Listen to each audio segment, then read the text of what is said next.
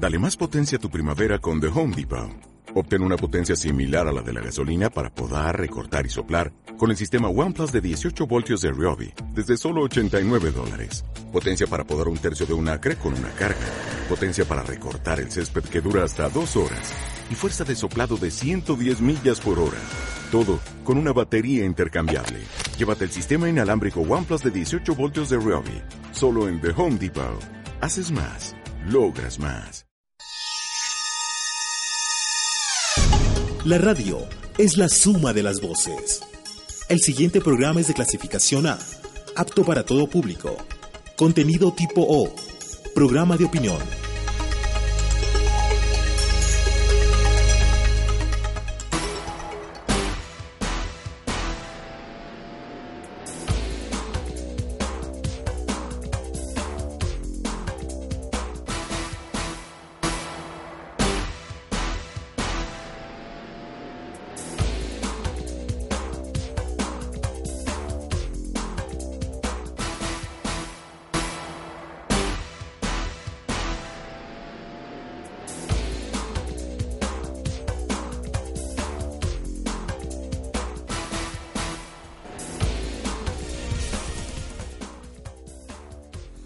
Noches, amigas y amigos, bienvenidos y bienvenidas a Tercer Debate, una iniciativa de los medios legislativos. En el tema de hoy vamos a pasar revista a dos documentos aprobados hoy por el Pleno de la Asamblea Nacional, la proforma presupuestaria para el ejercicio fiscal del 2018 y el proyecto de ley para la reactivación de la economía. Este documento que tiene el carácter de urgente en esta materia, en la materia de economía. Buenas noches, amigas y amigos, una vez más, bienvenidos y bienvenidas. Esto es Tercer Debate.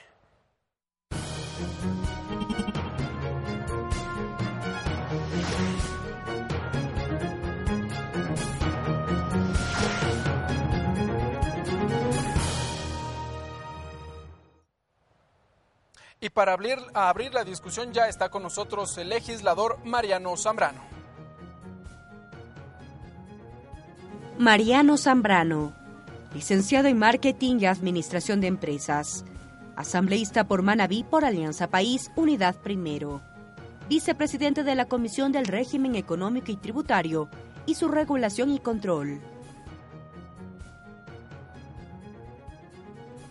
Y para completar la mesa de discusión ya nos acompaña el legislador Luis Fernando Torres. Luis Fernando Torres, doctor en jurisprudencia, asambleísta por Tungurahua por el Partido Social Cristiano Movimiento Cambio. Tercer vocal del Consejo de Administración Legislativa CAL. Integrante de la Comisión de Justicia y Estructura del Estado.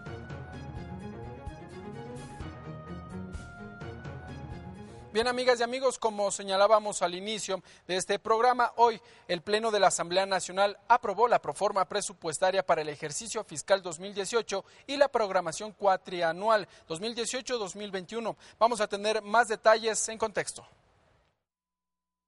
En la continuación del debate, el asambleísta Patricio Donoso fue crítico con la proforma.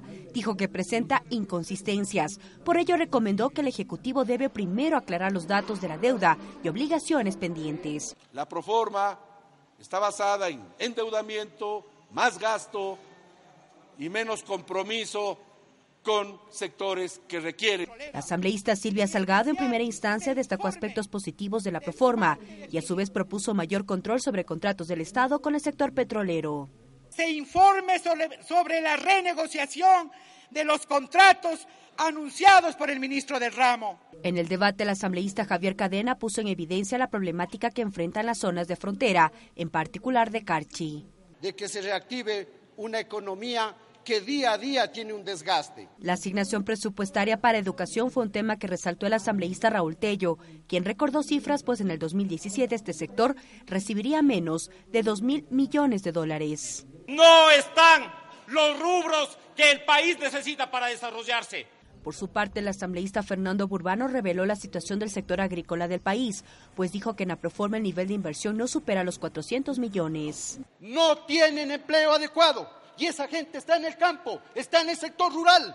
Al fin del debate, el asambleísta ponente Pavel Muñoz dio detalles de las recomendaciones incluidas en la proforma. Para que la recomendación se cumpla y se carguen los recursos necesarios para que el plan de erradicación de violencia contra las mujeres se cumpla. Que no se pueda asignar menos de lo que ya se asignó en el año 2017 para pagar el incentivo de la jubilación que tiene atraso.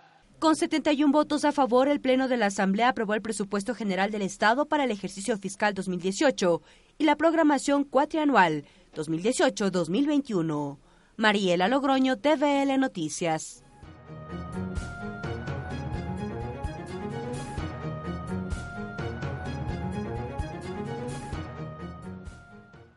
Bien, amigas y amigos, allí hemos revisado algunos eh, elementos que constituyen esta proforma presupuestaria en esta extensa jornada de sesiones que llevó adelante este día miércoles el Pleno de la Asamblea Nacional. Vamos a saludar con nuestros invitados. Asambleísta Mariano Zambrano, buenas noches, bienvenido a Tercer Debate. Muy buenas noches, Ricardo, muy buenas noches, Fernando. Es un gusto poder estar aquí y compartir con ustedes en este momento esta discusión. Creo que hoy ha sido una jornada muy importante para el país y sin duda eh, eh, amerita pues profundizar un poquito más en los detalles para darle claridad a la ciudadanía y que sepan que, estamos obrando por ellos. Muy bien. Asambleísta Luis Fernando Torres, buenas noches, bienvenido a los medios legislativos. Sí, buenas noches, un gusto estar con Mariano y por supuesto con usted como entrevistador para tratar temas de interés nacional, entre ellos la proforma presupuestaria y la ley de reactivación económica. Muy bien, asambleístas. Empecemos. Asambleísta Mariano Zambrano, el Pleno de la Asamblea Nacional entonces aprueba esta proforma presupuestaria realizando algunas recomendaciones. ¿Cuáles son las que en un principio salieron desde la Comisión del Régimen Económico? Bueno, nosotros hicimos varias recomendaciones, entre estas, por ejemplo, el tema de la deuda con los afiliados eh, al Seguro Social, que nos parece importante. También eh, sobre la tasa aduanera del 0.10 centavos, se recomendó a la Agencia Nacional de, Aduanas que elabore reportes para poder eh, poco tener conocimiento de la Asamblea de cómo está progresando este, este, este nuevo impuesto nuevo arancel y pues eh, así como también eh, por ejemplo las recomendaciones que mencionó el, el asambleísta Pavel Muñoz eh, dentro del pleno que ya las habíamos conversado dentro de, la comisión que era por ejemplo que se aseguren que los montos o que los, el, el presupuesto destinado para eh, el tema de seguridad eh, contra los niños, niñas, adolescentes y también contra la violencia de mujer, pues que también sean respetados para que se pueda combatir estos males que están azotando nuestra sociedad. Vamos por la coyuntura. Se busca que se aseguren los recursos suficientes para ejecutar el plan. ¿A cuánto eh, ascendería estos recursos, estos valores desde la Comisión del Régimen Económico si, que, si es que existe un estimado? Bueno, de hecho, eh, en algunos casos es, eh, un poco difícil poder determinar exactamente cuál es el valor porque cuando se asignan por distintos ministerios, eh, en algunos casos pues no está, está el, valor global, pero no está el valor específico de cuánto es el valor por cada uno de los sectores, específicamente. Pero se ha hecho la recomendación al, al, CEMPLADES y también al Ministerio de Finanzas para que se pueda cumplir. Asambleísta Torres, desde su criterio, o más bien desde su punto de vista, ¿cuáles son los primeros aspectos que le llaman la atención de la proforma presupuestaria? Lo importante en la proforma presupuestaria es ver la aplicación de la llamada regla macrofiscal, según la cual los ingresos permanentes deben financiar los gastos permanentes. Y en el papel, efectivamente, los ingresos permanentes que se acercan a los 22 mil millones de dólares financian los gastos permanentes que bordean igualmente los 21 mil millones de dólares. Sin embargo, existe una preocupación debido a que habría una sobreestimación en la recaudación tributaria del orden de los 800 millones de dólares. Dentro de los ingresos permanentes, los tributarios tienen el peso mayor, superan los 15 mil millones de dólares, y allí habría una sobreestimación de cerca de 800 millones de dólares, con lo cual con lo cual los gastos permanentes estarían prácticamente tablas con los ingresos permanentes, pero en el papel, porque va a depender que a lo largo del 2018 los ingresos permanentes se recauden en el monto previsto. Ahora bien, ¿qué está dentro de gastos permanentes? Los subsidios. Y entre los más importantes, que se han incrementado notablemente, las transferencias al ISFA el Instituto Ecuatoriano de Seguridad Social de las Fuerzas Armadas y también el ISPOL. Se le está dando 300 millones de dólares más al seguro de las Fuerzas Armadas y 110 millones de dólares más al seguro de la policía, que merecen y deben recibir. ¿Y por qué le llama la atención? Me llama la atención porque yo en la práctica veo que el próximo año no va a existir, digamos, una diferencia holgada entre ingresos permanentes y gastos permanentes. Y bien podría ocurrir que el gobierno, cerca de finalizar el año, tenga problemas para poder cubrir los gastos permanentes con los ingresos permanentes. Por lo pronto se ha detectado una sobreestimación en los ingresos tributarios de 800 millones, con lo cual prácticamente se cierra la diferencia a favor de los ingresos permanentes que existía en la proforma enviada por el presidente. Una discusión general se ha generado también en el Pleno de la Asamblea Nacional y es la reactivación económica. Luego hablaremos sobre esta normativa. Pero en la proforma se dan los incentivos suficientes, sobre todo al sector privado, a la industria, para que ésta a su vez genere empleo en el país. Lo más importante es que el gobierno central no sea una carga sobre los hombros de los ciudadanos y los contribuyentes. Y no es una carga cuando sus gastos están debidamente financiados con los ingresos. En el papel aparentemente no hay problema. Pero en la realidad, como se dijo a lo largo del debate, podría haber alguna preocupación. ¿Dónde es el mayor inconveniente entre ingresos y gastos? En los ingresos no permanentes y los gastos no permanentes. Los ingresos no permanentes prácticamente son aquellos que provienen de las exportaciones petroleras. Y allí el asambleísta Henry Kronfle, que conoce del tema y es miembro de nuestra bancada en la Comisión de lo Económico detectó una sobreestimación del orden de los 1.200 millones de dólares. Y los gastos no permanentes, donde están fundamentalmente inversiones y obras, bordean los 8 mil millones de dólares, lo que significa que allí habría una diferencia negativa de cerca de 5 mil millones de dólares entre ingresos no permanentes y gastos no permanentes. ¿Que en su momento serían financiados a primera vista con deuda? Sí, Básicamente, el déficit global, que es el resultado de sumar ingreso permanente más ingreso no permanente y restar gasto no permanente más gasto permanente, deja prácticamente un déficit de 4.300 millones de dólares. A ello habría que sumar el pago de las amortizaciones de capital de la deuda pública, que aproximadamente están en el orden de los 5 mil millones de dólares. Ello significa que el financiamiento supera los 8 mil millones de dólares, entre el déficit global que le explicaba, más la amortización del capital. Y básicamente se va a financiar ese monto, que supera los 8 mil millones de dólares, con la colocación de bonos en el mercado internacional, 4 mil millones, la colocación de bonos en el mercado local, 2.500 millones de dólares, préstamos de organismos multilaterales, 700 millones de dólares, préstamos de gobierno a gobierno, 700 millones de dólares, y el resto, que es lo menor, cerca del 3%, de préstamos de la banca privada. Ya vamos a hablar del tema de deuda. Asambleísta Mariana Zambrano, de acuerdo a la proforma presupuestaria para el próximo año, ¿cómo queda la inversión en el sector público? Se hablaba de que esta en cierto momento se va a disminuir y el argumento por parte del Ejecutivo es que ya se efectuaron las obras necesarias. Sí, efectivamente, sin duda. Eh, es un tema que ha llamado la atención que va a existir una reducción en la inversión eh, pública de alrededor del 9%.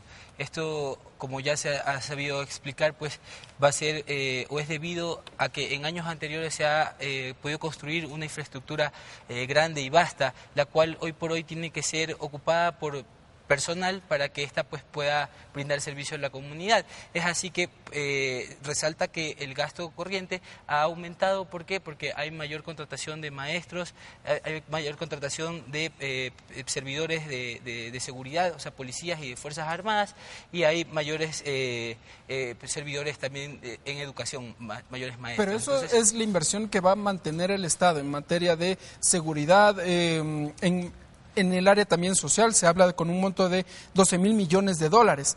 Pero Cuando se habla de una reducción de la inversión pública, usted señala de alrededor del 9%, esto también generaría que el tema de la generación de empleo, valga la redundancia, podría detenerse o disminuirse también en el país. Bueno, eso lo podríamos ver de una manera, pero también tenemos que recordar el proyecto del gobierno que se llama Casa para Todos, el cual está también en el sector de la construcción y eh, se, se, se se, se provee, se proyecta que vaya a existir pues un, un aumento en la economía, tanto en la parte, eh, bueno, la inversión que va a existir tanto por el sector privado y el sector público, lo cual va a generar empleo directo e indirecto, porque sabemos que la construcción es la industria que más empleo genera, en específico la, la, construcción de vivienda, lo cual pues también eh, avisora que va a haber un buen panorama para el sector de la construcción. ¿El gobierno nacional le sigue apostando al proyecto Casa para Todos entonces en la proforma presupuestaria? Por supuesto, Casa para Todos y Plan, eh, una vida. Eh, y en ese sentido, pues nosotros también hemos hecho observaciones con respecto a este tema, porque eh, nos parece correcto que debe ser un poco más detallado cuáles son los rubros que se van a invertir. Si bien va a haber, como mencionaba, inversión pública e inversión privada, es importante pues poder tener a mayor ciencia pues, cuáles, cuáles son los, los, montos exactos que se van a invertir para conocer y que también esto pueda dar las proyecciones que va a tener la industria. Muy bien. Asambleísta Torres, hablemos un poco del tema de la deuda que ya lo ponía sobre la mesa del debate. Las previsiones macroeconómicas estiman un escenario de endeudamiento que no superan el 40% hasta el 2021 y se cumplen las preasignaciones en cuanto a los gobiernos autónomos descentralizados en materia de salud, educación, eh, bachillerato y educación superior. Pero con todos estos elementos, uno creería que va a pasar precisamente este límite establecido en el Código de Finanzas Públicas del 40%. ¿Qué deberá hacer entonces en ese momento, en ese escenario, la Asamblea Nacional? No supera el 40% porque se aplicó una metodología entre deuda agregada y deuda consolidada.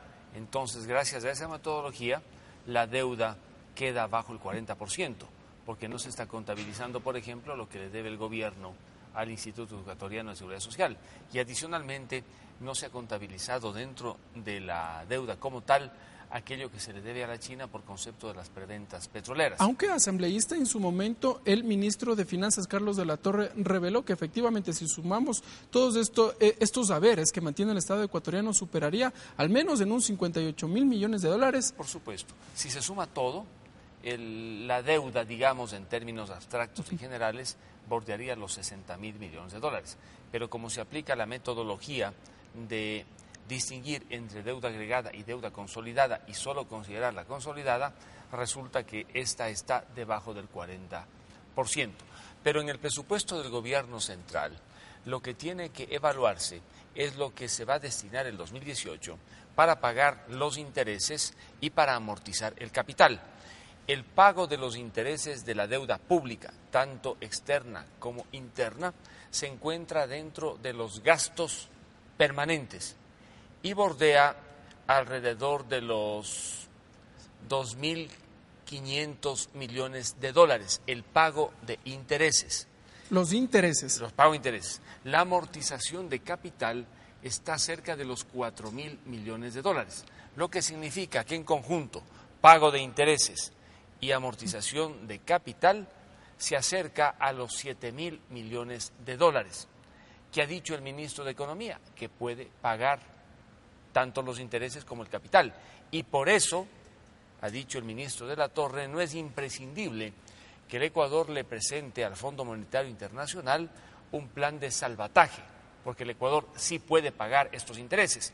La deuda que tiene el Ecuador básicamente con acreedores extranjeros es una deuda bastante cara, pero es cara entre otras razones por el riesgo país y por eso precisamente se pagan tasas de interés altas. Sin embargo, cuando el Ecuador puede pagar los intereses y el capital, está en una situación, digamos, no complicada. Lo que llama la atención es que el monto que se destina a pago de intereses y a pago de capital prácticamente se acerca a la asignación que el Ecuador hace anualmente para cubrir, digamos, los servicios de salud. Asambleísta y también para el legislador Zambrano, ¿se sugiere entonces que para el 2018 Ecuador podría recurrir a una renegociación de las deudas? Bueno, esa es una alternativa, renegociar una deuda y sustituir la deuda cara por deuda barata. Sin embargo, el propio ministro ha dicho que hay dificultades para ello porque habría que hacerse una serie de pagos para que la renegociación se produzca.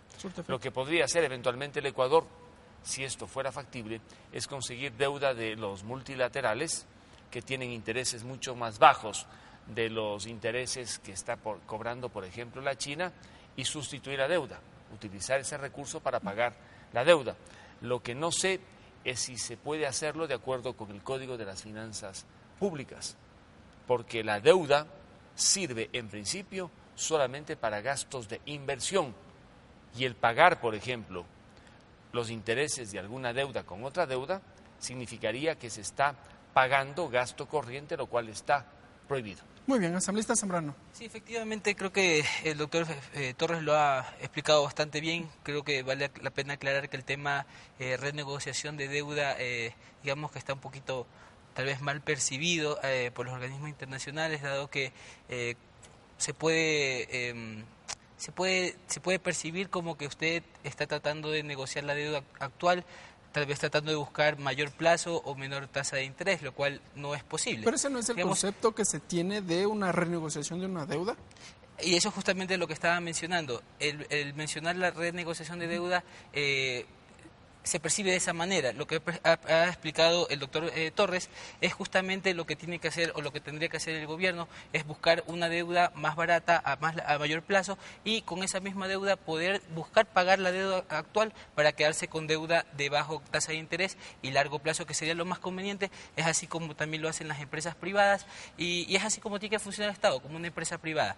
Eh, con respecto al tema de la deuda pública, efectivamente eh, bordea alrededor de los seis mil y tantos millones eh, eh, de dólares. Sin embargo, también vale la pena eh, recalcar que con respecto al presupuesto del año anterior es aproximadamente 2.800 millones menos, lo cual de cierta manera pues también nos da una buena expectativa ¿no? de qué es lo que está sucediendo en la economía. Las, proyecciones del, crecimiento de la economía pues están cerca del 2% y proyectadas al 2021 del 2.6% aproximadamente, lo cual también nos, que, nos indica que, así como lo ha mencionado el, ministerio, el ministro de Finanzas, de que está en capacidades de poder pagar la deuda, de la misma manera va a poderla ir amortizando en el tiempo, dado eh, las expectativas que se tienen de la recuperación de la economía y, eh, y, bueno, y, los flujos que, actualmente cuenta el gobierno. Vamos a ir cerrando este primer bloque asambleístas y comentemos brevemente, me quedan pocos minutos nada más, sobre el Plan Nacional de Desarrollo. ¿Cuáles son los enfoques que se pudo observar desde la Comisión del Régimen Económico? Bueno, dentro del régimen económico hemos visto eh, los, principales, eh, digamos, las aristas principales que son, eh, sin duda, el, cumplir con el plan de gobierno, con, con la, promesa de campaña del plan de gobierno que plantó una vida. Por eso es una, es una proforma que está muy, digamos, enfocada en el sector social. Sin embargo, pues se sigue, se sigue cumpliendo con las reglas, como mencionaba la regla fiscal, también las, las presignaciones tanto en salud como en educación, que si bien no hemos alcanzado el monto total, pero sigue el incremento del 0. 5%, lo cual es importante, y, eh, y en, eh, pero siempre enfocado en el sector social y en, el proyecto de, de, Casa para Todos y, Plato de una Vida. Muy bien, asambleísta Torres. En este plan también se, se, sugiere, una de las recomendaciones que efectúa el Pleno de la Asamblea es elaborar una programación para el desarrollo de la totalidad del incentivo a la jubilación de los servidores públicos. Según el legislativo, esto garantizaría que los montos asignados sean al menos iguales a los dispuestos en el en este año, es decir, 60 millones de dólares y el informe sobre los recursos que anualmente se transfieren a la seguridad social, particularmente lo relacionado al Fondo de Salud. ¿Por qué nace esta recomendación? Tal vez la Asamblea Nacional busca obtener más información sobre los recursos que se destinan sobre todo al Fondo de Salud en materia del IES. Ya ha explicado el asambleísta Mariano Zambrano que ha existido un, un incremento en cuanto a las asignaciones en materia fundamentalmente de salud y educación. Y sobre el tema que usted me pregunta, entiendo que trata sobre el incentivo para la jubilación de aquellos que laboraron en el sector educativo y en la salud, médicos, enfermeras y maestros.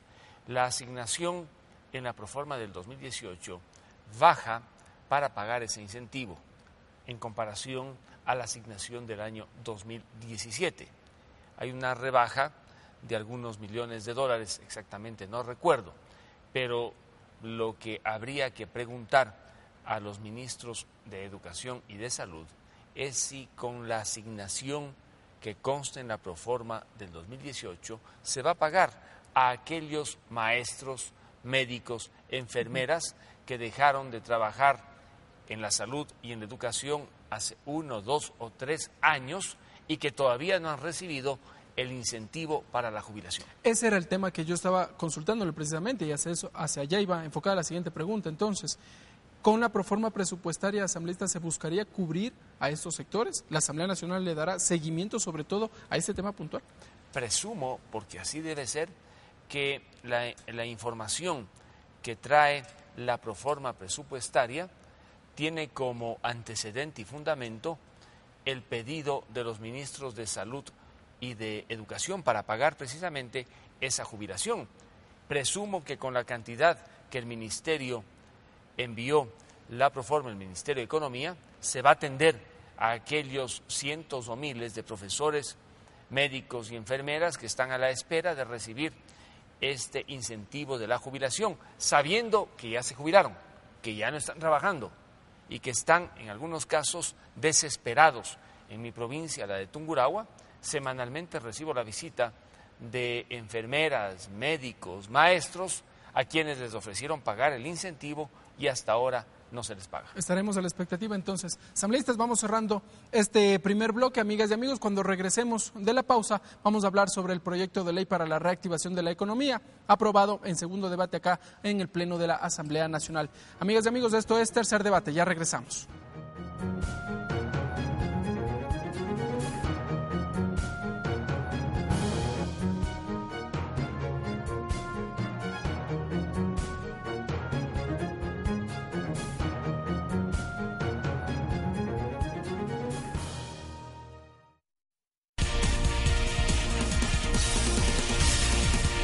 Inicio de espacio publicitario.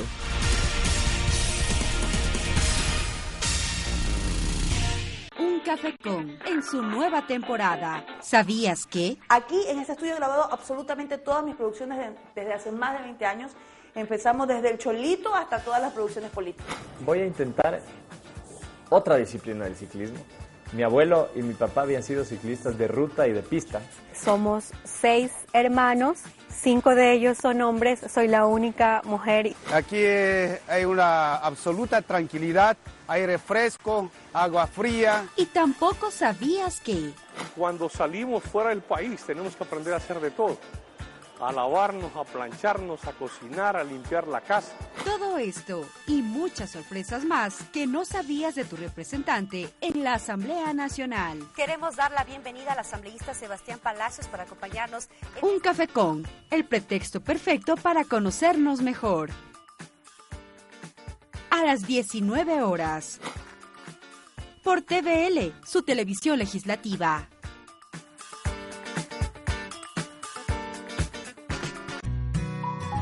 Somos niños y conocemos nuestros derechos. Derecho a tener educación y atenciones especiales para los niños y niñas con discapacidad.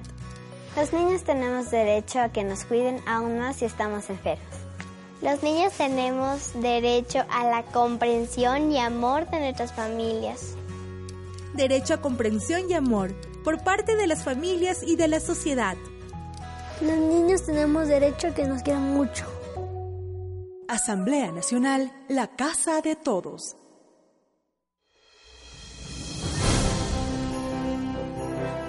La Asamblea Nacional es la casa de todos. Por eso te invitamos a conocerla en nuestros recorridos gratuitos. No solo conocerás el funcionamiento de la institución como tal, sino que además visitarás el salón de sesiones, conocerás documentos históricos, la biblioteca y los magníficos murales de Luis Mideros y Osvaldo Guayasamín. Lunes a viernes de 9 a 16 horas. Más información al 02 399 1000, extensión 1488 o escríbenos a visitas.guiadas@asambleanacional.gov.es.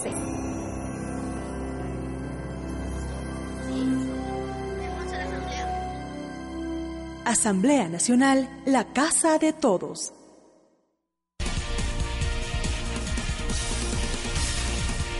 Fin de espacio publicitario.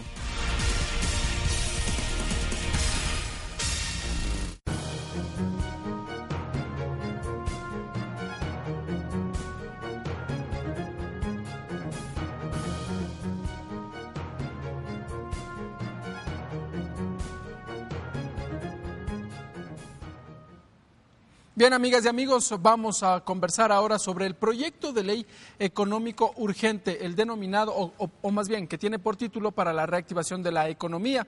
El Pleno de la Asamblea Nacional lo debatió, lo, lo, analizó hasta horas de la tarde de este día miércoles y finalmente fue aprobado. En el siguiente reportaje vamos a ver algunos elementos de lo que fue este segundo y definitivo debate de esta iniciativa que será remitido en, lo, en las próximas horas hasta el Ejecutivo. Fueron cerca de cinco horas de debate en donde los legisladores expusieron sus observaciones al proyecto de ley para la reactivación económica. Pavel Muñoz, presidente de la Comisión del Régimen Económico de la Asamblea Nacional, fue el encargado de exponer los cambios en el informe para segundo debate.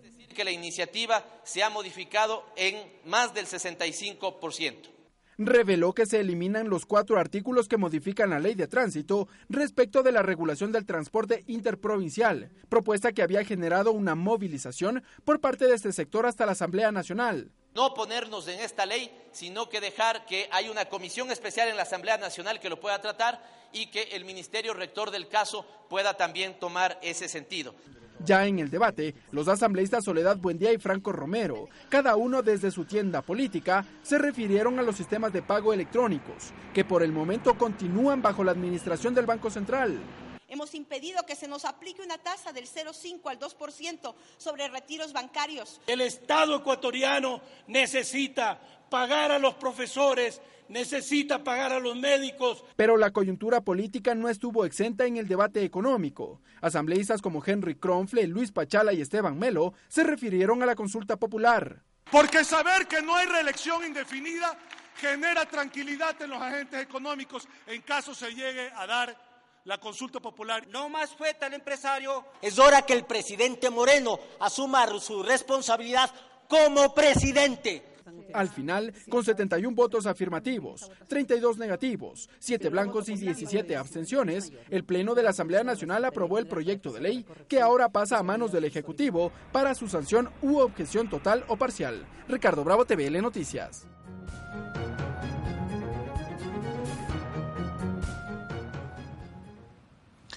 Asambleísta Mariano Zambrano, ¿qué sabor de boca le deja este proyecto de ley que finalmente fue aprobado por la Asamblea Nacional y que, como lo dijo Pavel Muñoz, fue modificado en un 65%?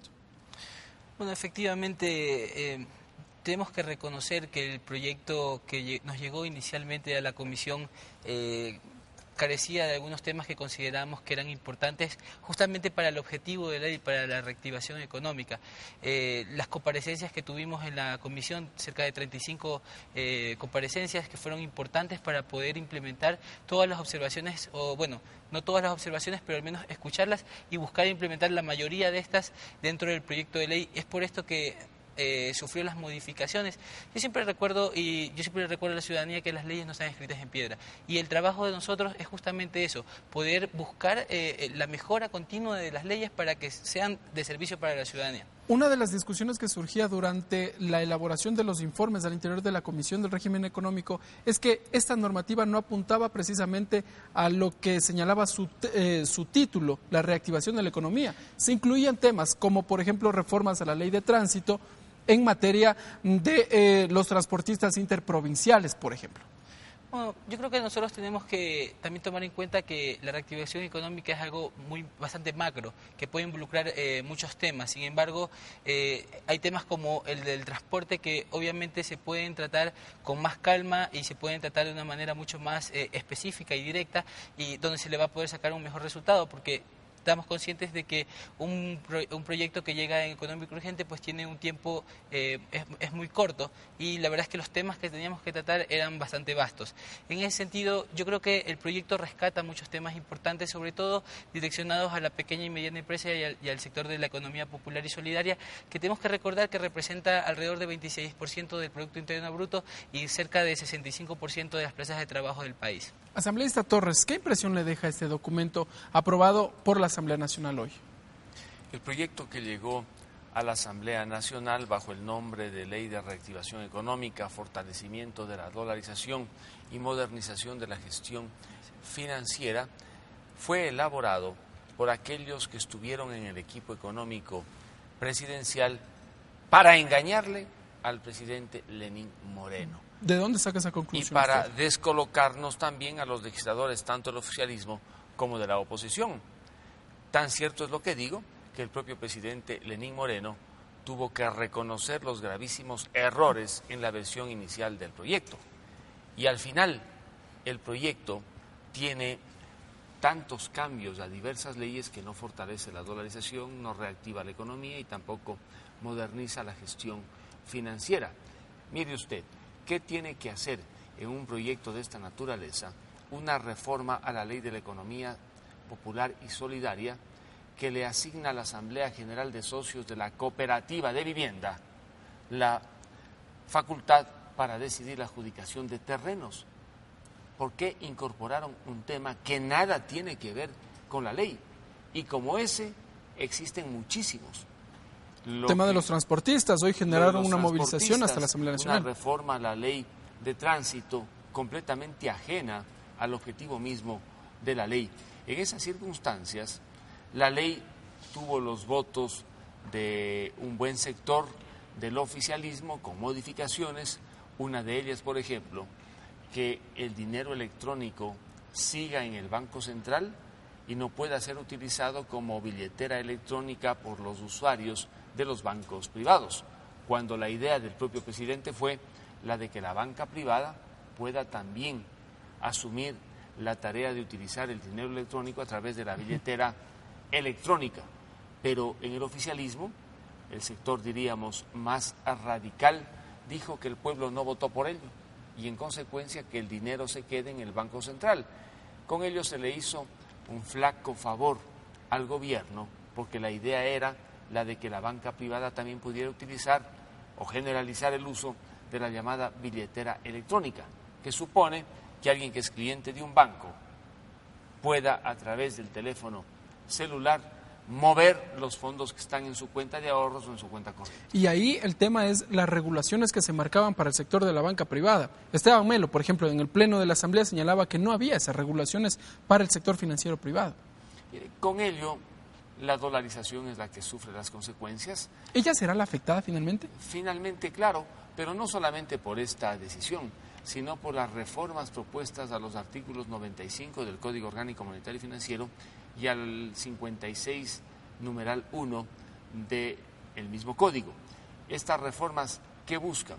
Que en el tema, por ejemplo, de la liquidez, no solamente esta sea tarea del Banco Central, sino también de la banca privada. Actual- actualmente, solo el Banco Central es el responsable de la liquidez, pero con la reforma al artículo 95 se le hace corresponsable a la banca privada. Y ello preocupa porque en cualquier momento se vería la banca privada obligada a traer los recursos que tiene fuera, cumpliendo una función de orden crediticio, monetario, financiero, digamos, para ser más preciso, al país si así lo decidiera el Banco Central. El otro cambio que preocupa es el del numeral 1 del artículo 56 del mismo Código Orgánico Monetario y Financiero, que le permite al Banco Central todavía recibir una serie de instrumentos como parte de pago. No nos olvidemos que el Banco Central en dolarización no es dueño de la Reserva Internacional. La Reserva Internacional está compuesta por los depósitos que hacen los bancos a través del encaje con recursos de los depositantes. No es dueño del Banco Central. En tales circunstancias, no puede el Banco Central disponer de esos recursos y prestarlos. Y luego, en lugar de recibir dinero, recibir en muchos casos acciones de entidades financieras públicas como el Banco del Pacífico o algunas otras que ahora tiene el Banco Central. En tales circunstancias, se le ha ido en los últimos años desnaturalizando al Banco Central y sobre todo cargándole de una serie de documentos que le han dejado sin liquidez. Hoy por hoy, la Reserva Internacional en el Banco Central bordea los 4 mil millones de dólares. Esto equivale al 36% de los pasivos del banco que están en el orden de los 11.200 millones de dólares. Cuando se inició la dolarización el año 2000, la garantía era del 100%, uno a uno. Cuando asumió la presidencia el economista Correa, la garantía era del 85%. Ahora el Banco Central tan solo tiene el 36% de sus pasivos. Aunque asambleísta Zambrano se ha señalado por parte de la bancada de país de que al menos la emisión de eh, dinero electrónico no será inorgánica. Sí, efectivamente. Bueno, yo creo que este es un tema bastante álgido. Eh, no hay duda de que el tema del, dinero electrónico genera mucha polémica en la ciudadanía. Eh, creo que el discurso político también ha afectado mucho porque tenemos que reconocer que eh, muchos actores expresaron de, diversas maneras con respecto a este tema. Si bien el Banco Central lo ha manejado ya por varios años, eh, creo que la, podría decir que la, dolarización no ha sufrido realmente eh, con el tema, o, al menos así no lo, no lo he podido percibir. sin embargo, considero que es importante tomar en cuenta eh, cuál es el costo que va a tener eh, el dinero electrónico si es que fuera manejado por la empresa privada. ¿Y por qué digo esto? Porque cuando tuvimos la comparecencia del representante del gremio de los, eh, de los, de los bancos, de los banqueros, del sector de los bancos, él mencionó que obviamente ah, para ellos esto va a incurrir en, un, en una inversión la cual tiene que ser recuperada a través de los servicios que ese es el, ese es el el fin de los bancos, sobre todo, porque es un negocio también. Evidentemente, el negocio del banco es captar dinero y poder colocarlos, obviamente guardando las reservas para poder responder. Y, es así como, y es, un negocio eh, legítimo, eh, es una de las industrias, de hecho, más rentables en los últimos años eh, aquí en el país. El último año, si no me equivoco, por servicios bancarios, tengo entendido que tuvieron unos ingresos por alrededor de 360 millones de dólares. Entonces, ¿qué es lo que se busca realmente? Buscamos que primero que la ciudadanía tenga confianza. ¿Por qué? Porque cuando hablamos de dinero electrónico, que ya se volvió un tema muy polémico, eh, muchas personas pues eh, tienen desconfianza, prefieren tener su dinero en efectivo porque piensan que así, eh, así es más seguro y pues realmente independientemente si lo maneja la, banca, digamos el Banco Central o la banca privada, creo que las reglas de juego deberían de estar siempre claras. Pero, asambleísta, en su momento cuando se creó el dinero electrónico, no se ha dado pues un impulso por parte, un impulso efectivo, me refiero por parte del gobierno central. Efectivamente, yo creo que el tema de información hacia la ciudadanía, la promoción es tal vez lo que ha fallado y lo que no ha permitido que, esta iniciativa prospere. Y en ese sentido, ¿no hubiese sido mejor que em, mantenga o que más bien tenga el manejo el sector de la banca privada? Bueno, es un tema, yo creo que yo no, eh, no quiero que piensen que yo estoy en contra de, de, este tema, simplemente creo que se debe de profundizar mucho más y conocer más a detalle, porque tanto o sea, nosotros y todos los ciudadanos eh, deseamos conocer pues cómo, cómo, se, cómo se manejaría este sistema y que por supuesto que no represente mayores costos para, para nosotros. Y también tenemos que tomar en cuenta cuál es la realidad de nuestro país. Eh, cuántas de las personas que sobre todo están en el sector rural realmente tienen acceso a medios electrónicos y se manejan a través de medios electrónicos. Entonces tenemos que un poco... Eh, reconocer la realidad de nuestro país y adaptarnos eh, de acuerdo a esto. Yo considero que tal vez este es un tema que probablemente lo vamos a seguir conversando durante los próximos años y yo espero, realmente espero que, pueda prosperar. ¿Por qué? Porque hacia allá están encaminadas todas las grandes economías. Y, de hecho, bueno, pues si, hacemos un análisis de las personas que votamos en este pleno, probablemente absolutamente todos usamos medios electrónicos eh, en, el, en, el, día a día. Entonces yo creo que no es un tema que lo tenemos que descartar, pero sí tenemos que considerar cómo se lo utilizaría eh, eh, o cuáles serían, digamos, la manera en la cual pues eh, esta podría afectar de manera positiva o negativa a la sociedad. Asambleísta Torres, vamos un poco a analizar el contexto en el que se da este proyecto de ley económico urgente. No podemos dejar de lado, por ejemplo, una consulta popular que está de por medio, y eso también se lo mencionó acá en el Pleno de la Asamblea Nacional. Muchos legisladores expresaron sus reparos a esta iniciativa, pero finalmente dijeron que la van a apoyar con miras hacia una consulta popular, que es un respaldo al presidente Lenín Moreno. A pesar de que el presidente fue engañado por quienes formaban hasta hace algún tiempo el equipo económico, no hay la menor duda que el impacto y la consecuencia final de la ley de reactivación económica se la podrá advertir de alguna manera en la consulta popular. ¿Tendrá su impacto, cree usted? Si no se logran crear las fuentes de empleo que se espera si el gobierno no logra impulsar sus proyectos sociales y financiar las obras que están por concluirse, habrá un impacto negativo en la consulta porque se verá afectado el presidente. Pero si por el contrario, hasta el día de la consulta aumentan los empleos, aumenta la confianza, la gente invierte, las obras avanzan, hay recursos, hay liquidez, la situación del presidente será, por supuesto, de lo mejor de cara a la consulta. Presumo yo que más bien ocurrirá lo primero, por las, series, por las serias dificultades de la economía ecuatoriana, y por ello el gobierno está contra reloj. Mientras más se extiende la consulta, más riesgo existe de que el no a las preguntas aumente. Mientras la consulta se acerca al mes de enero y digamos a mediados de febrero, hay más probabilidades de que se pueda conservar el sí, que ahora es sumamente importante, para las siete preguntas. ¿Se buscaría que entre de la mano este proyecto de ley junto con la consulta popular de cara al 2018? Es decir, un gobierno que empieza un año con nuevas políticas, con una nueva proforma presupuestaria y precisamente con un apoyo, un respaldo ciudadano de ganar el sí? El, el proyecto de ley no creo que le favorece, porque existen tantas normas punitivas que van a colocar en serias dificultades a los pequeños, a los medianos y a los grandes contribuyentes. Es que en el proyecto se han multiplicado los controles para que el servicio de rentas internas vigile, moleste y fastidie, para ser más claro, al pequeño contribuyente, desde el dueño de una tienda hasta el gran contribuyente, dueño de un mediano negocio. Y si la gente percibe que con estas reformas a la legislación tributaria no le van a dar beneficios, sino que le van a tratar de sacar de su bolsillo lo que ya no tiene, la situación podría radicalmente complicarse para el propio régimen. Por eso digo que aquellos que elaboraron ese proyecto le engañaron al presidente Moreno.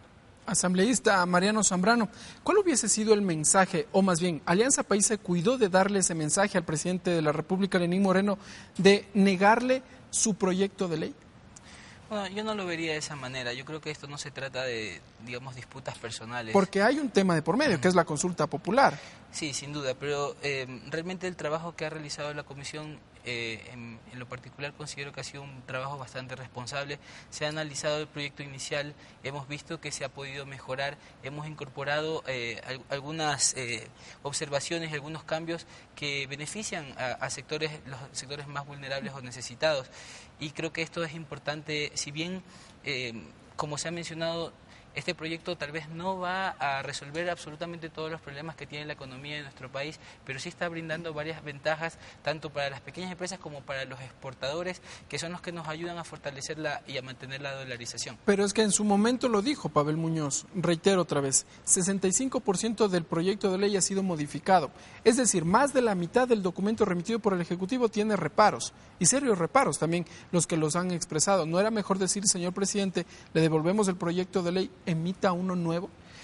Mire, no hay duda de que 65% es obviamente un porcentaje muy alto para un proyecto eh, que fue enviado por el Ejecutivo, pero yo considero que eh, la labor de los legisladores es justamente esa, poder buscar la mejora de todas las iniciativas que tengan, ya sean nosotros mismos como legisladores o si viene por parte del Ejecutivo. Yo considero que cada vez que tengamos la oportunidad de mejorar y de brindar mayores beneficios hacia la sociedad, pues para eso hemos sido electos y para eso estamos aquí. Asambleísta Torres, legislador Henry Kronfle había señalado durante el debate que este proyecto de ley era un mensaje negativo para los agentes económicos. Insisto en la pregunta, la Asamblea Nacional, al ver todas estas modificaciones, más del 65%, ¿no era mejor decirle al presidente de la República, envíe uno nuevo con un solo objetivo y que no modifique tantas normativas? La posición de bloque al que pertenezco, integrado por la lista 6, el Movimiento Tiempo de Cambio de mi provincia, Madera de Guerrero, el Movimiento Social Conservador, fue la de que el proyecto sea negado y archivado para que el presidente envíe otro proyecto debidamente articulado para generar el clima de confianza que necesita el país para que haya más inversión y consecuentemente más empleo y más trabajo. Eso hubiera sido lo deseable.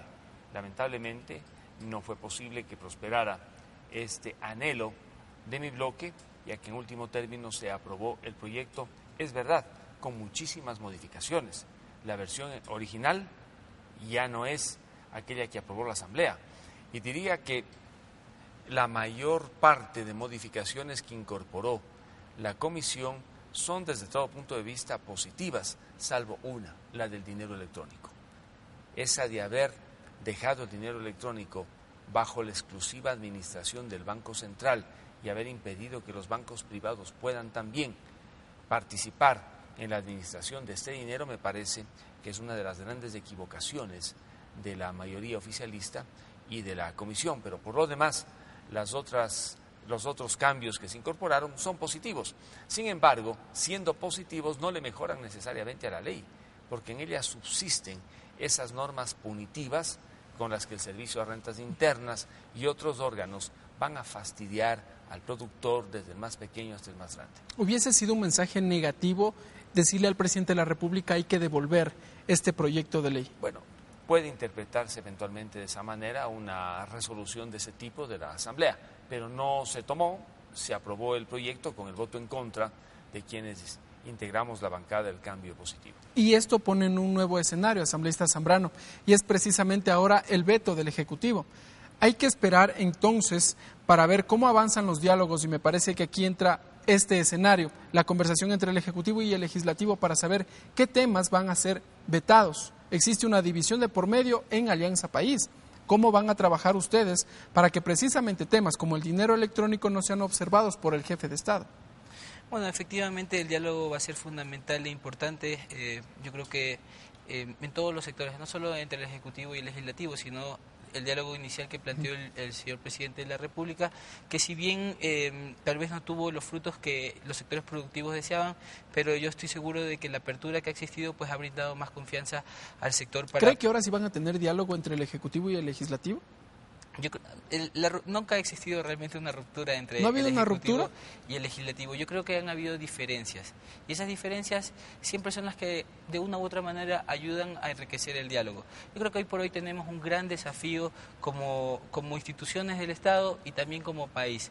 Tenemos un gran desafío por delante y es por el cual tenemos que luchar. Yo creo que si analizamos el contexto y decimos queremos que en Ecuador haya más productividad, haya más empleo, haya eh, aumenten las exportaciones, eh, si sigamos creciendo como país, estoy seguro que el legislativo y el ejecutivo van a encontrar un consenso para poder salir adelante.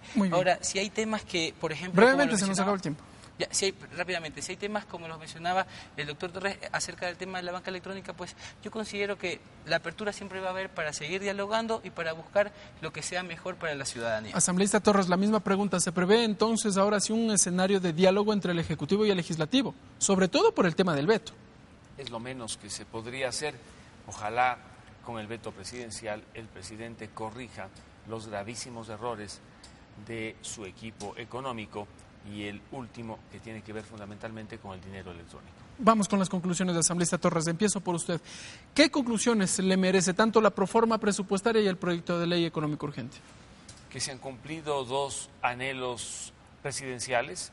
La proforma ha sido prácticamente aprobada en los términos en los que los envió el presidente de la República y su ley de reactivación económica está aprobada con modificaciones, es verdad, y ahora le corresponde al presidente vetarla o no, porque también podría optar por sancionarla, publicarla en el registro oficial, pero se espera un veto para tranquilizar a muchísimos sectores, especialmente productivos del país. Muy bien, asambleísta Zambrano, sus conclusiones.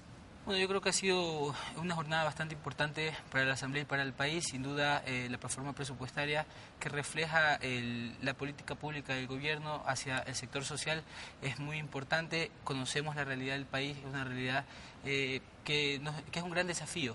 Tenemos que seguir trabajando en conjunto y eso es lo que realmente nos debería unir trabajar en conjunto por sacar adelante este país y la economía y a toda su gente. Muy bien, gracias asambleístas por estar aquí en Tercer Debate, gracias amigas y amigos, nosotros nos encontraremos en una próxima edición. Que tengan buenas noches.